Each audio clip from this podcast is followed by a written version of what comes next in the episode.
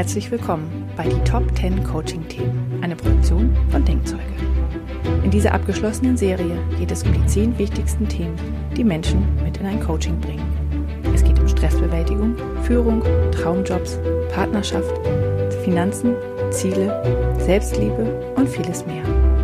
Michaela Lang, Gründerin von Denkzeuge und Focus Top Coach 2016, erklärt anhand der inneren Motivanalyse und anderer Tools von Denkzeuge mit vielen Beispielen aus der Praxis, wie erfahrene Coaches diese Themen mit ihren Coaches bearbeiten.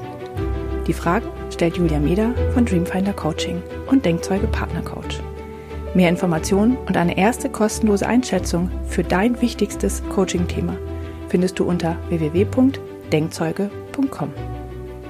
Aber jetzt viel Spaß mit den Top 10 Coaching-Themen. Heute gibt es eine Bonusfolge von den Top 10 Coaching-Themen, die wir ja schon alle abgehandelt haben. Ähm, und lustigerweise haben wir festgestellt, dass sie sogar etwas damit zu tun hatte mit dem, mit dem heutigen Thema. Das Thema der Bonusfolge ist nämlich die Qual der Wahl, wie man richtige Entscheidungen trifft. Und es gibt diese Bonusfolge, weil wir uns nicht entscheiden konnten, das Thema rauszulassen oder mit reinzunehmen. Und deswegen haben wir uns, wir haben dann doch die Entscheidung getroffen und haben es mit reingenommen als Bonusfolge. Genau. Genau, weil wir festgestellt haben, es gibt elf Themen, ja. aber es hätte dann nicht mehr zu den Top Ten Themen gepasst. Deswegen gibt es jetzt noch eine Folge und das zeigt schon mal, dass man eine Entscheidung treffen kann, ähm, die man vielleicht vorher anders getroffen hat und auf den Kopf stellen kann, was ja für viele schon immer nicht leicht ist. Ja. Ja, Entscheidungen ist nämlich tatsächlich ein ganz wichtiges Thema im Coaching, deswegen wollten wir es auch nicht weglassen. Ähm, es nimmt auch immer mehr zu, weil einfach auch die Möglichkeiten immer mehr zunehmen. Ja, wenn man jetzt einfach äh, mal schaut, alleine durchs Internet sind heute Hunderttausende von Möglichkeiten geboten, alleine beim Einkaufen, beim sich entscheiden, was man in seiner Freizeit macht. Auch beim Job gibt es heute so viele mehr Berufe. Ich weiß nicht, wie viele mehr Seiten ein ähm, Studienbuch jetzt zum Beispiel hat, wo die ganzen Studiengänge drinstehen, als noch vor 20 Jahren oder 30 Jahren, als wir vor der äh, Berufswahl standen. Also bei dir ist ja noch nicht so lange her, bei mir ist länger her. Aber das war auch tatsächlich damals was sehr klar. Und heutzutage denke ich, was ist das denn jetzt alles? Ja. Ja, genau. Und das macht es einfach schwieriger. Ähm, einfach weil unser Gehirn mal wieder nicht danach eigentlich äh, gebaut ist, funktioniert. Ja, unser Gehirn äh, mag einfach Dinge, die immer wieder gleich passieren, mag automatisches, weil es da am meisten Energie sparen kann. Und jede Entscheidung kostet dem Gehirn Kraft. Ja, und natürlich versucht es das Gehirn zu vermeiden. Und je mehr, je mehr Entscheidungen wir am Tag haben, und die, die haben wir, wir haben ganz, ganz viele Entscheidungen heute äh, zu treffen, um äh, so mehr lässt die Energie nach, also verbraucht es Energie, die mir dann halt auch wieder im Alltag vielleicht fehlt. Also Entscheidungen können ein ganz wichtiger Stressfaktor im Leben sein, wenn ich zu viele davon habe. Deswegen hier gleich unser erster Tipp, ja, ähm, zu schauen, dass man viele von diesen leichten Entscheidungen, wenn es geht, so gut wie möglich weglässt. Also einfache Entscheidungen gehen ja irgendwie los morgens. Stehe ich jetzt auf oder nicht? Ja, so leicht ist die Entscheidung meistens gar nicht. Die wird auch in der Regel sehr schnell getroffen, weil ähm, hinten dran ja dann die Gefahr des Jobs auch hängt. Also am Wochenende vielleicht. Oder die Kinder, ja. Also die nehmen dir dann die Entscheidung ab. Das ist dann äh, was, wo du gar nicht mehr groß entscheiden musst. Das ist manchmal auch gar nicht so schlecht. Ähm, aber es sind so diese Dinge dann, was ziehe ich heute an? Ja, äh, was frühstücke ich, wenn ich nicht meine Regelmäßigkeit habe? Aber da kann man eben für sich eine Regelmäßigkeit reinbringen. Ja, also mit zum Beispiel Anziehen ist einfach was, was mir jetzt zum Beispiel hilft. Ich habe meinen Schrank komplett entrümpelt auf ich habe einfach nur noch Lieblingsstücke in dem Schrank und was ich wirklich gerne anziehe und alles andere ist nicht mehr drin. So, dann wird das jetzt leicht, weil alles, was da drin ist, ziehe ich gerne an und dann ist so eine Entscheidung morgens auch schnell getroffen. Ich kaufe auch nur noch Lieblingsstücke. Also es gibt für mich nicht mehr den äh, Spontankauf, wenn mir gerade im Moment irgendwas super gut gefällt, sondern ich stehe dann echt vor dem Teil und denke mir, gefällt es mir übermorgen in 14 Tagen oder in ein paar Monaten auch noch, wird es ein Lieblingsstück, das ich jetzt wieder einige Zeit tragen will. Da kommen jetzt natürlich dann auch wieder Motive und andere Themen wie Nachhaltigkeit etc. mit dazu, ja, äh, die einem da helfen können äh, oder das unterstützen. Aber ich versuche meine vielen kleinen Entscheidungen im Alltag zu erleichtern durch Routinen, durch ähm, Vereinfachung, durch Entrümpelung, durch Entmüllung. Ja, so also da wird es dann schon mal leichter, wo man sich selber was helfen kann. Dann gibt es natürlich auch ganz klar emotionale Entscheidungen, die ganz schnell getroffen werden, weil wir schneller denken, als wir Nein, weil das Unterbewusstsein uns schneller die Antwort rausschießen lässt oder die Entscheidung fällen lässt, als wir anfangen denken zu können. Ja, also als Beispiel ist, du wirst irgendwo hineingeladen, wo du partout nicht hin willst oder dein Freund oder Mann macht einen Vorschlag und sagt, ähm, geh mal da oder dahin, dann denkt man oftmals gar nicht erst drüber nach, sondern schießt sofort Ja oder Nein raus, weil man sich sofort darauf freut oder weil man sofort sagt, nee, da will ich auf gar keinen Fall hin. Das sind auch so dann die Entscheidungen, die einem ja das Gehirn und das Unterbewusstsein praktisch schon automatisch abnimmt. Aber dann gibt's ja diese schweren Entscheidungen, ja, und äh, über die wollen wir heute hauptsächlich reden, weil um die geht's natürlich auch in dem Coaching. In den kleinen Entscheidungen können wir nicht so groß helfen. Da können wir eben nur solche Impulse geben, wie ich jetzt gerade gemacht habe, dass man sich mit manchen Dingen äh, das Leben erleichtert, den Alltag erleichtert. Ja, ja.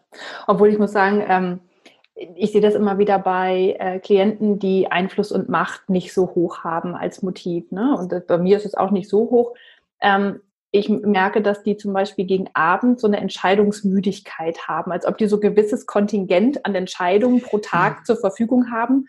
Und irgendwann ist es aufgebraucht, ja. Und je mehr ähm, man äh, zum Beispiel dann auch ähm, in einen Job hat, wo man ständig entscheiden muss, oder Kinder hat, wo ständig irgendwas anliegt, ähm, äh, für die mitentscheiden muss oder so, dann, äh, dann ist das wirklich irgendwann weg. Und dann abends sagen die, kommt der Mann nach Hause und sagt, was, ähm, was wollen wir denn essen? Und dann sagen die, sag, sag einfach irgendwas, ich, ich kann es gerade nicht mehr entscheiden, sag mir was, ich mach's, aber ich, ich weiß nicht was.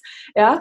Und das ist halt dann tatsächlich, ähm, das finde ich auch noch ganz interessant, dass man auch so sagt, okay, dass man guckt, dass man vielleicht so ein paar Sachen auch in morgen verlegt oder so, wo man halt die Energie noch hat und wo man wo noch einigermaßen frisch ist und wo man, wenn man weiß, dass man eh nicht derjenige ist, der gern entscheidet, ja. Ja. Also jetzt hast du viele Sachen auf einmal gesagt. Einmal ist es tatsächlich gut, wenn man Entscheidungen, vor allem die schwierigen Entscheidungen, gleich morgens trifft, weil das Gehirn dann noch am meisten Energie hat und Willenskraft hat. Ja, also wie ich gerade sagte, je mehr Entscheidungen tagsüber dazukommen, umso schwieriger wird es im Laufe des Tages überhaupt noch irgendeine Entscheidung zu treffen. Das ist mal das eine, deswegen auf jeden Fall schwierige Entscheidungen am Vormittag treffen und eben nicht aufschieben. Ja, so sich da dran setzen.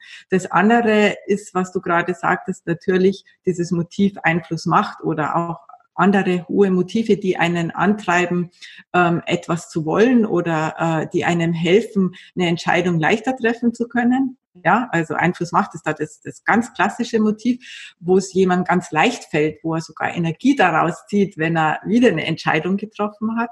Ähm, und andere, die eben ein niedriges Motiv haben. Und die sind dann nicht mal vormittags tatsächlich in der Lage, eine Entscheidung zu treffen. Ja, und ähm, also bei uns in der Familie ist es so, ich glaube, ich habe das auch schon mal erwähnt, meine Mama hat ein relativ niedriges Einfluss-Macht-Motiv. Mein Vater hat ihr alle Entscheidungen immer gerne abgenommen. Im Leben für ihn war das schön, für meine Mama war schön, dass er das alles ihr abgenommen hat.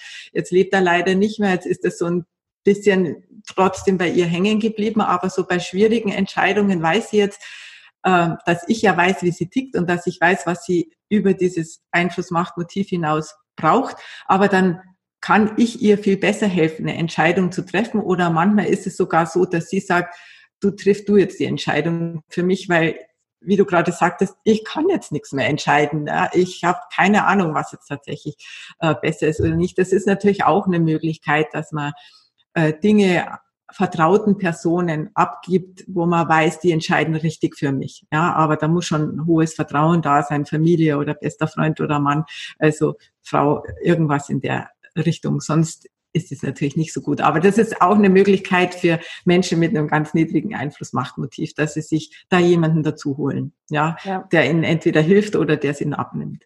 Und da hilft es auch immer, dass man das voneinander weiß. Also mein Mann hat das als höchstes Motiv, der findet das super und für den ist das völlig normal. Und der will dann aber mal nett sein und mir auch Entscheidungen überlassen. Ich sage immer, ich, nee, mach du einfach und dann bin ich das schöner, als wenn ich entscheiden müsste. Und seitdem wir das wissen, sage ich einfach, nee, ich will nicht. Und dann sagt er, okay, alles klar, mache ich. Und das ist toll. Ja. Also ich finde das super. Wenn, also, weil ich einfach so viel entspannter bin, ja. Ja, ja, das ist super. Also da sieht man wieder, wie dieses Einfluss-Macht-Motiv in dem Fall, wenn einer das hoch und einer das niedrig hat, sich eher ergänzt. Sonst ist es ja eher immer besser, wenn man ähnlich tickt. Ja? Aber in dem Motiv ist es tatsächlich besser, wenn das unterschiedlich ist. Also wir haben zum Beispiel hier bei uns in unserem Team alle hoch Einfluss Macht und wir ziehen nicht immer in die gleiche Richtung. Und ähm, manchmal dauert es auch ein bisschen, bis es uns wieder bewusst wird und wir merken, jetzt sind wir schon mitten im Kampf, weil jeder irgendwie eine Entscheidung auf seine Art treffen will und ähm, dann wird es uns aber wieder bewusst und dann fangen wir an, drüber zu schmunzeln und dann müssen wir wieder Verantwortungen verteilen, wer darf jetzt das entscheiden, dann wird es wieder ein bisschen leichter. Also das ist dann die andere Seite, wenn mehrere Menschen auch noch, nicht nur ich selber eine Entscheidung treffen muss, sondern man zusammen Entscheidungen treffen muss, damit es wieder weitergeht. Also zum Beispiel im Business, wenn man zwei Geschäftsführer hat oder auch in einer Beziehung, ja, wo man sich entscheidet, noch ein Kind oder nicht. Das kann ich ja nicht alleine entscheiden. Und das sind schwierige Entscheidungen, ja. Oder ziehen wir mit der Familie um, mit den Kindern im Schlepptau, dass die ihre Freunde aufgeben müssen, etc. Ja, du betreffst Expats, ja. Das sind Riesenentscheidungen, die da getroffen werden müssen, ob man als Frau mit vielleicht sogar noch Kindern da mitgeht. Und die kann ich nicht alleine treffen. Dann ist es gut, wenn man alle Motive im Prinzip vor sich sieht und äh, sehen kann, dann ist es nicht nur das Einfluss-Macht-Motiv, das da mitspielt, sondern dann spielt die ganze Kombination eine ganz große Rolle, wie man dann eventuell hinterher mit einer getroffenen Entscheidung, mit einer Wahl alle miteinander wieder gut umgehen kann. Mhm. Gut, also die, die kleinen Entscheidungen ähm, äh, bringen wir Routinen rein, aber die großen sind tatsächlich nochmal eine ganz andere Nummer. Also wie, was machen wir denn, wenn wir eine große Entscheidung haben? Ja, ich glaube, auch hier ist das Wichtigste, wie wir es auch in dem äh, Ziele stecken Podcast äh, festgestellt haben oder äh, auch darüber gesprochen haben, dass man sich erstmal ganz, ganz klar macht, und das Thema auch mal aufschreibt, ja, dass man da hat, welche Entscheidung steht im Raum. Und dann ist es ja oft so, dass es nicht nur A und B gibt, sondern oftmals gibt es ja ganz viele Möglichkeiten. Ja, ähm, zum Beispiel im Job, dass ich ähm, im Prinzip schon innerlich gekündigt habe und auf der Suche bin nach einem anderen Job und vielleicht drei, vier, fünf Möglichkeiten schon habe. Ähm, es nimmt ja immer mehr zu, weil inzwischen werden ja mehr Fachkräfte gesucht, als andersrum äh, man Angst haben muss, seinen Job zu verlieren. Also es gibt dann oftmals auch mehrere Möglichkeiten, die man hat. Und auch das ist wichtig, dass man die verschiedenen Möglichkeiten mal für sich differenziert und vielleicht sogar auch aufschreibt auf Zetteln, damit man dann, äh, wenn man hinter diese verschiedenen Möglichkeiten schauen kann, mit den Motiven, mit den Sensoren viel besser arbeiten kann. Also, dass ich nicht nur weiß, okay, welche große Entscheidung steht an, sondern auch weiß, welche Möglichkeiten habe ich gerade und wo, wo hänge ich genau. Ähm, was ganz was Einfaches ist natürlich immer, dass ich von hinten anfange und sage, das, was ich definitiv nicht will, das äh, äh, streiche ich weg. Aber manchmal weiß man ja auch das nicht, weil man wieder im Gedankenkarussell festhängt und diese Ja-Aber-Spirale wieder angeht. Und ja, da, da, dann bin ich halt wieder irgendwo bei verschiedenen Sachen. Natürlich zu guter Letzt nutzen wir da auch wieder unsere Tools mit den Sensoren und mit der IMA. Aber vielleicht vorneweg noch muss einem klar sein, dass ähm, die Emotionen und das die Emotionen spielen uns gerne einen Streich. Also gerade wenn es äh, um wichtige Entscheidungen geht, weil oftmals sind die Emotionen schuld, dass ich eine Entscheidung rausschiebe, dass ich keine Entscheidung treffe, weil ich vielleicht doch wieder erst was Leichtes, was Spaßiges, was mir emotional gut tut, vorher mache, als das andere mache, wie du vorher gesagt hast. Und dann ähm, verschiebt sich so eine Entscheidung, was nicht immer unbedingt das Beste ist. Ja? Manchmal kann ja eine Entscheidung auch sein, ich treffe jetzt keine Entscheidung, sondern warte noch mal drei Monate, weil das vielleicht das Bessere ist, aber dann habe ich halt auch hier eine Entscheidung getroffen. Ja, aber es einfach nur immer rauszuschieben und nicht draufzuschauen, ist sicher nicht so gut. Dann hängt, das haben wir auch schon gerade gesagt, oftmals ja nicht nur mein ganzes Leben dran, sondern das Leben von anderen Menschen mit dran. Da muss man auch genau hinschauen, welche Konsequenzen hat es für die Menschen um uns rum oder um mich rum. Ist mir das wichtig oder ist mir das egal? Wie immer die reagieren können. Das muss man auch für sich genau abwägen. Da hilft es dann auch wieder zu sehen, wie bin ich äh, von den Motiven her angetrieben. Wenn ich viele Sozialmotive im hohen Bereich habe, dann müssen die Menschen in die Entscheidungsfindung, die um mich herum sind, einfach eingebunden werden. Da kann ich als Coach, der vielleicht hochleistungsgetrieben ist, nicht sagen, scher dich doch nicht um die, was die sagen. Das sagen nämlich viele gerne, sondern dann muss ich das als Coach berücksichtigen und genau das ist dann ein wichtiger Entscheidungsfaktor, dass die Menschen einbezogen werden müssen. Als Beispiel. Ja, wenn das nicht so wichtig ist, weil ich einen niedrigen Familienwert habe, niedrigen Geselligkeitswert habe, niedrigen Harmoniewert habe, wo mir das alles äh, eigentlich egal ist, dann ist das schon mal gut, weil dann kann man das irgendwo schon mal abhaken und sagen, wir konzentrieren uns dann auf das andere. Ja, dann ist es natürlich auch eine Ebene, die auch wichtig ist. Das Materielle. Welche finanziellen oder anderen Kosten hat es für mich? Also welche Folgen hat es für mich? Was muss ich aufgeben im materiellen Sinn? Was gewinne ich dazu? Ist es im Gewicht besser oder schlechter? Ja, auch da kann man schauen. Da kann man dann auch unter anderem mal die Sensoren mit dazu nehmen und äh, mit reinbringen. Also das sind alles so diese Dinge, wo man da so auch mal schauen muss, ja, im äußeren Umfeld.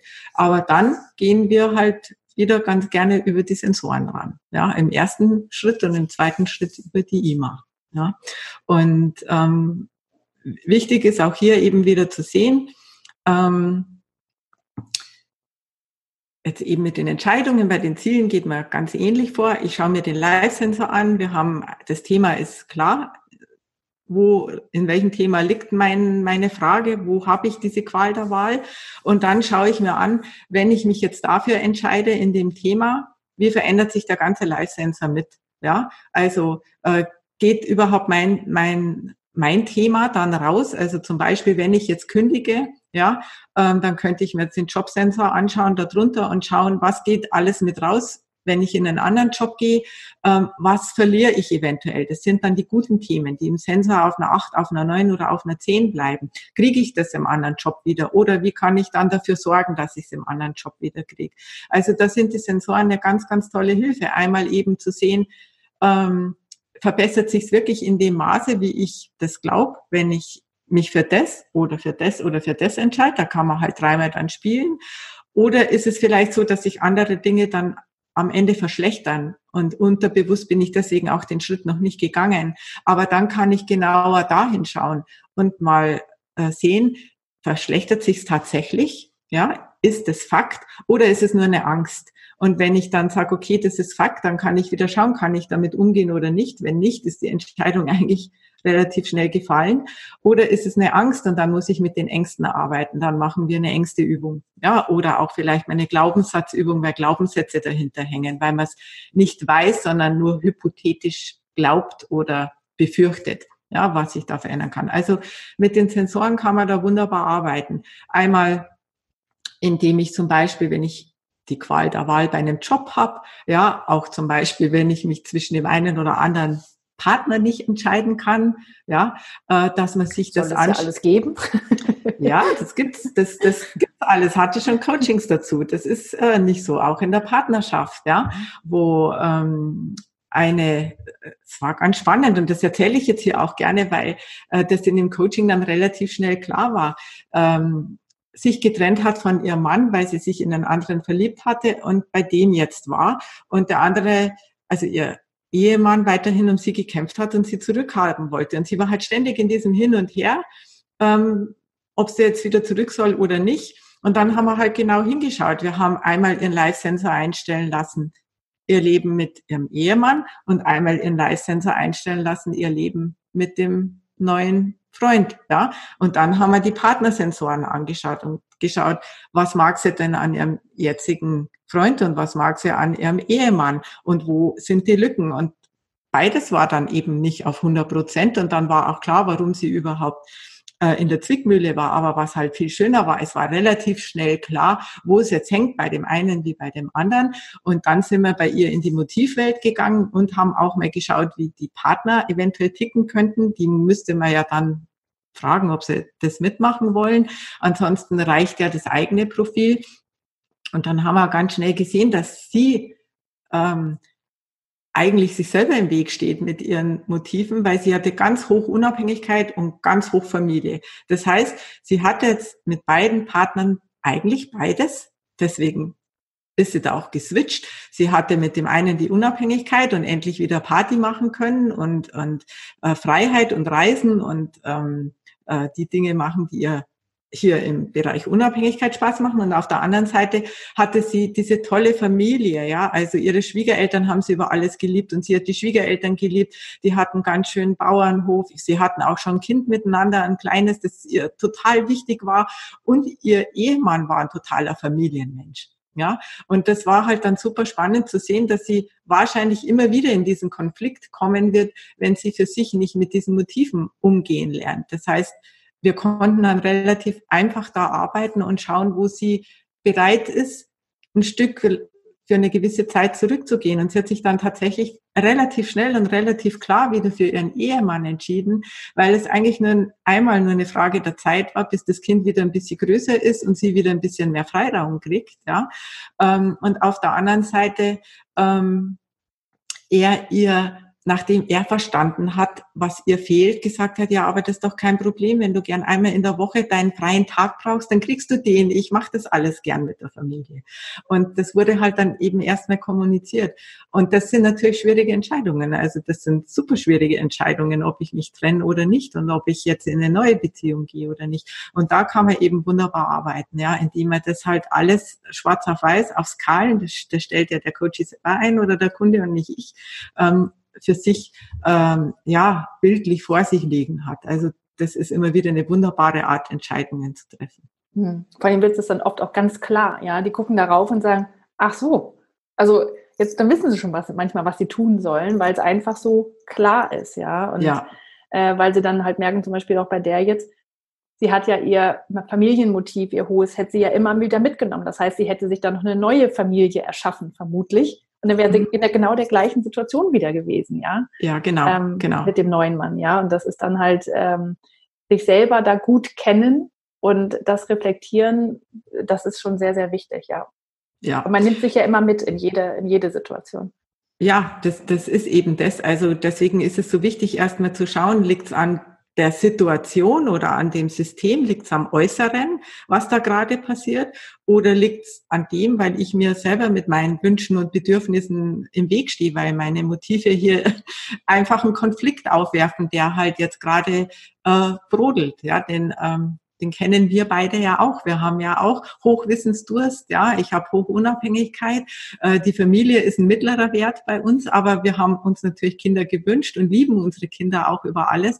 Aber diesen, äh, äh, ja, diese, dieses Dilemma, das hat man dann einfach erstmal. Aber wenn man darüber weiß und eben mit einem Partner, den man dann äh, um Hilfe bitten kann oder auch mal Eltern, also ich hatte dann einfach auch einmal dieses Glück, aber auch diesen Mut, oder nicht Mut, sondern ähm, ich habe dann meine Eltern da einfach um Hilfe gebeten, dass, dass sie mir helfen können mit den Kindern. Ähm, und dann war das klar, für meine Mama war das sogar toll, weil sie hat einen ganz hohen Familienwert. Sie ist praktisch dann mit meiner Familie wieder mit aufgewachsen. Und so hatte ich meine Unabhängigkeit im Job. Ich konnte meine, meine Firma weiter aufbauen und habe mich dann in der anderen Zeit das war so halb halb, wie sie klein waren, äh, um die Kinder mit Freude gekümmert. Dann war ich nämlich auch gerne da.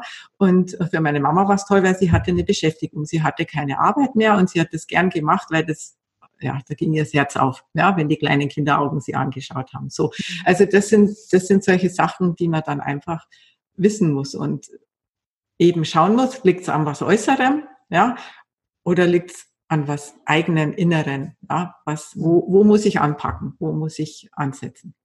Ähm, als du eben davon gesprochen hast, dass du nach Hilfe gefragt hast, äh, dass mir noch eine andere Gedanke gekommen, weil äh, es gibt ja auch Menschen, die würden diese Entscheidung am liebsten nicht treffen müssen und sagen dann, ähm, entscheide du doch für mich oder hoffen, dass jemand anders für sie entscheidet. Sei es das Schicksal, das Leben oder halt tatsächlich ein anderer Mensch, der sagt, so, so machen wir es jetzt halt.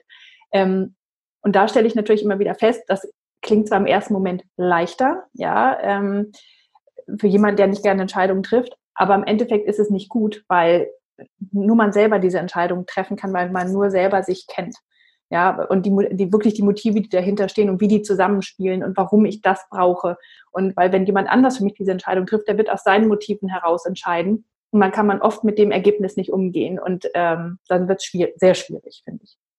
Das ist schwierig. Und äh, also ich muss ein kleines bisschen widersprechen, weil ich jetzt zum Beispiel ja manchmal Entscheidungen für meine Mama treffe, habe ich ja gerade vorhin mhm. gesagt, aber ich weiß, wie sie tickt. Das heißt, genau. ich treffe die nicht aus meinen Motiven raus, sondern ich weiß genau, was sie braucht. Also das ist eine Sondersituation, glaube ich. Das ist, aber das ist, ja. das ist natürlich auch gut. Und bei dir und bei, bei deinem Mann ist es ja jetzt das gleiche Spiel, ja, wo du auch sagen kannst, du gibst Entscheidungen gerne an ihn ab, weil er weiß genau wie du tickst und weiß auch deswegen, was er tun kann und was er nicht tun kann, wenn er Entscheidungen für euch trifft. Also dann muss man aber den anderen gut verstehen und darf nicht jemanden das übergeben, der mich nicht gut kennt, sondern das aus seiner eigenen Welt rausmacht. Und dann gebe ich dir recht, dann ist das wirklich schwierig, weil das wird einem hinterher eher wieder entgegenkommen, ja, also entgegenfallen.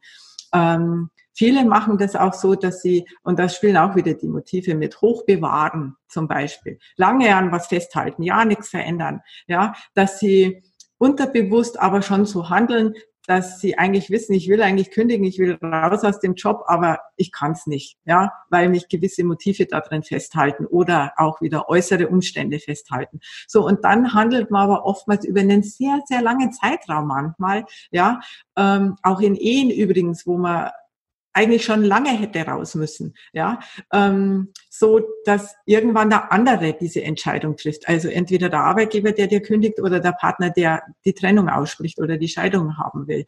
Und dann ist man oft vom Kopf geschlagen, ja, weil wie du so schön sagst, eigentlich will man so eine Entscheidung ja selber treffen.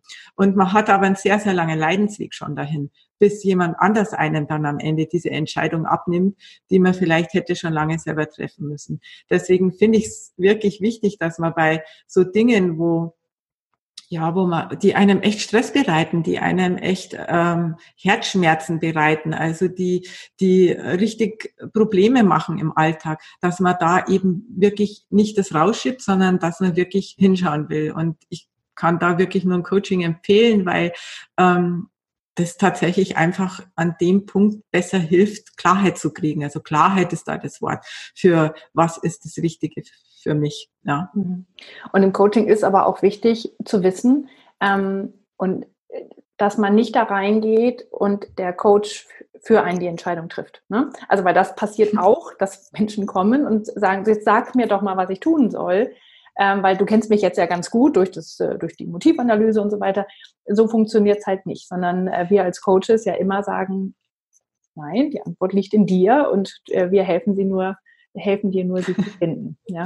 ja, da hatte ich letztens eine ganz nette Antwort. Wir haben ja jetzt ein diesen Coaching-Prozess auch online, so dass man bis zu einem gewissen Grad das auch für sich vieles selber erarbeiten kann, bevor man sich dann noch einen Coach dazu holt. Da kommt man schon mal ein ganzes Stück weit. Also nicht jeder will ja immer gleich sofort zum Coach gehen, kostet ja auch ein bisschen Geld.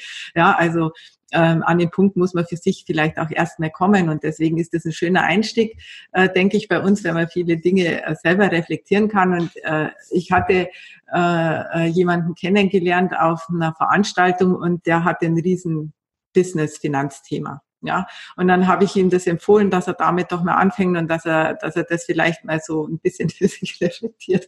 Und dann hat er zurückgeschrieben und gesagt, ach, nee, das ist mir alles viel zu anstrengend. Ich lehne mich lieber zurück ähm, so wie beim Therapeuten und dachte, ich werde jetzt hier berieselt. Ja, und das ist genau das, was du sagst. Das ist Coaching eben nicht. Ja, wir werden nicht andere berieseln. Wir können Impulse geben. Das können wir. Wir können durch die Motivanalyse und durch die Sensoren sehr viel zurückspiegeln, widerspiegeln, Klarheit schaffen. Ja, wir können auch mal vielleicht provozieren oder auch mal natürlich einen Rat geben, der aber dann eigentlich nur hilft zu sehen, wie reagiert der andere da drauf? Ja, verzieht das Gesicht oder denkt er sich, ah ja, das ist eine gute Idee, könnte ich auch mal probieren. Aber letztendlich können wir nicht für den anderen die Entscheidung treffen, sondern wir können sie mit ihm erarbeiten, was die beste Entscheidung für ihn ist. Und das, glaube ich, ist ganz wichtig, ja, dass man sich dessen bewusst ist, dass man seine eigene Entscheidung am Ende treffen muss. Ja.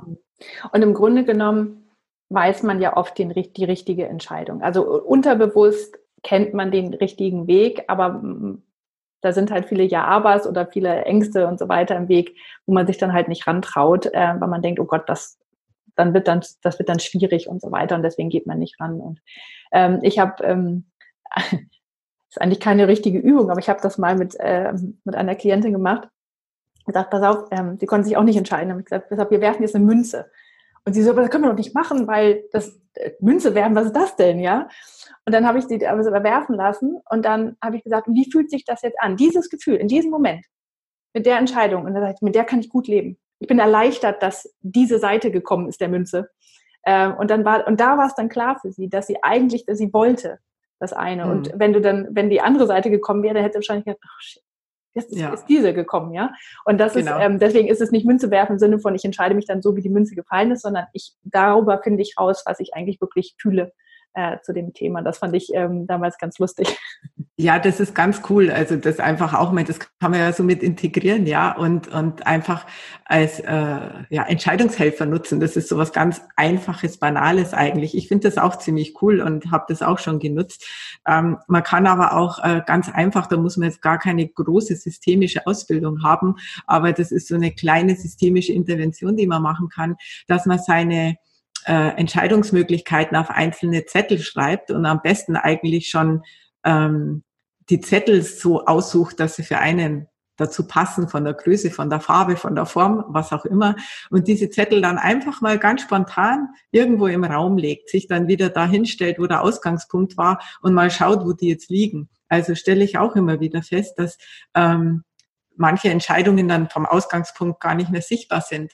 Ja, so, oder dass die eine oder andere Entscheidung bei einem dann plötzlich näher liegt. Oder ähm, mir ging das mal so, dass bei einer wichtigen Entscheidung, wo wir uns auf eine Zielgruppe spezialisieren mussten und nicht wissen, ob wir jetzt doch lieber ins Business gehen oder ob wir uns lieber auf Endkunden konzentrieren, ähm, dieser eine Zettel dann einfach so im Halbschatten lag, wie in so einem ähm, na, wie sagt man, nicht Schaukelstuhl, sondern in der Hängematte, ja, so und so im leichten Wind im Halbschatten so ganz gemütlich da lag. Also das sind auch so kleine Entscheidungshelfer, die, die da das ein bisschen unterstützen können, aber da muss man auch offen sein dafür, weil für viele ist das natürlich auch Quatsch, ja, dann. Aber ähm, ich finde das immer wieder ganz spannend, auch sowas dazu zu nehmen. Aber wie gesagt, ansonsten arbeite ich ganz gern eben äh, solche Sachen immer im Zusammenhang Sensoren und immer ab und das hat eigentlich noch immer sehr, sehr schnell geholfen. Ja.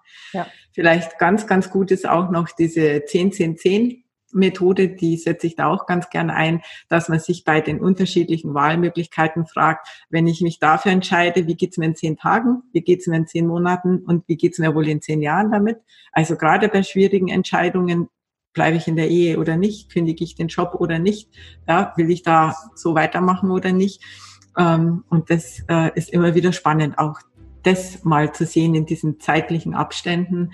Ähm, wo geht's mir besser damit? Ja. Oder auch wieder, das hat man auch bei, bei äh, Ziele stecken vorhin schon müssen können wollen. Ja, muss ich mich tatsächlich entscheiden? Ja, oder wie geht's weiter, wenn ich mich nicht entscheide? Weil das ist ja auch eine Entscheidung, sich nicht zu entscheiden. Auch da kann ich dann hinter dem müssen dieses 10, 10, 10 nochmal setzen. Oder Will ich mich entscheiden und kann ich mich entscheiden? Können hängt in dem Fall dann mit anderen Menschen zusammen, weil man vielleicht woanders ausgebremst wird. Also das ist, äh, sind alles so Zusatzmöglichkeiten, die im Coaching dann helfen, dass man Entscheidungen leichter treffen kann. Mhm. Genau, sehr schön. Also, gibt es noch irgendwas Wichtiges zum Thema Entscheidung, bevor wir jetzt den Podcast aber wirklich abschließen?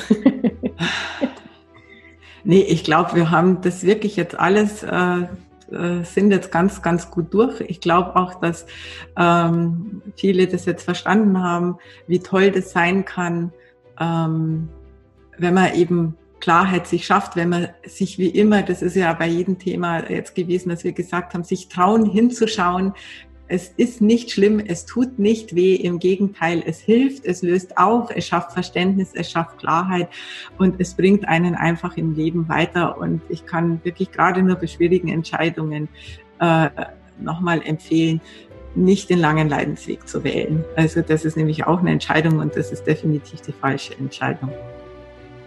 Sehr schön. Liebe Michaela, ich danke dir von Herzen. Es war sehr schön. Und äh, auch ich habe noch mal viel gelernt. Ach, das freut mich. Dann habe ich dein Motivwissensdurst ein bisschen gefüllt. Ich hatte auch sehr. sehr, sehr viel Spaß mit dir und bei mir sind auch einige Motive gut getriggert worden. Sehr schön. Also vielen Dank. Danke dir. Das war die Top 10 Coaching-Themen von Denkzeuge mit Michaela Lang und Julia Meder. Wenn du wissen willst, wie du dein wichtigstes Coaching-Thema bearbeiten kannst, dann schau doch einmal vorbei auf www.denkzeuge.com. Auf der Denkzeuge Live-Plattform kannst du gleich kostenlos mit dem Live-Sensor herausfinden, was dein Top-Coaching-Thema ist. Außerdem findest du dort auch weitere Möglichkeiten, um dein Thema zu bearbeiten, sowie Zugang zu den Denkzeuge-Coaches. Wir freuen uns auf dich.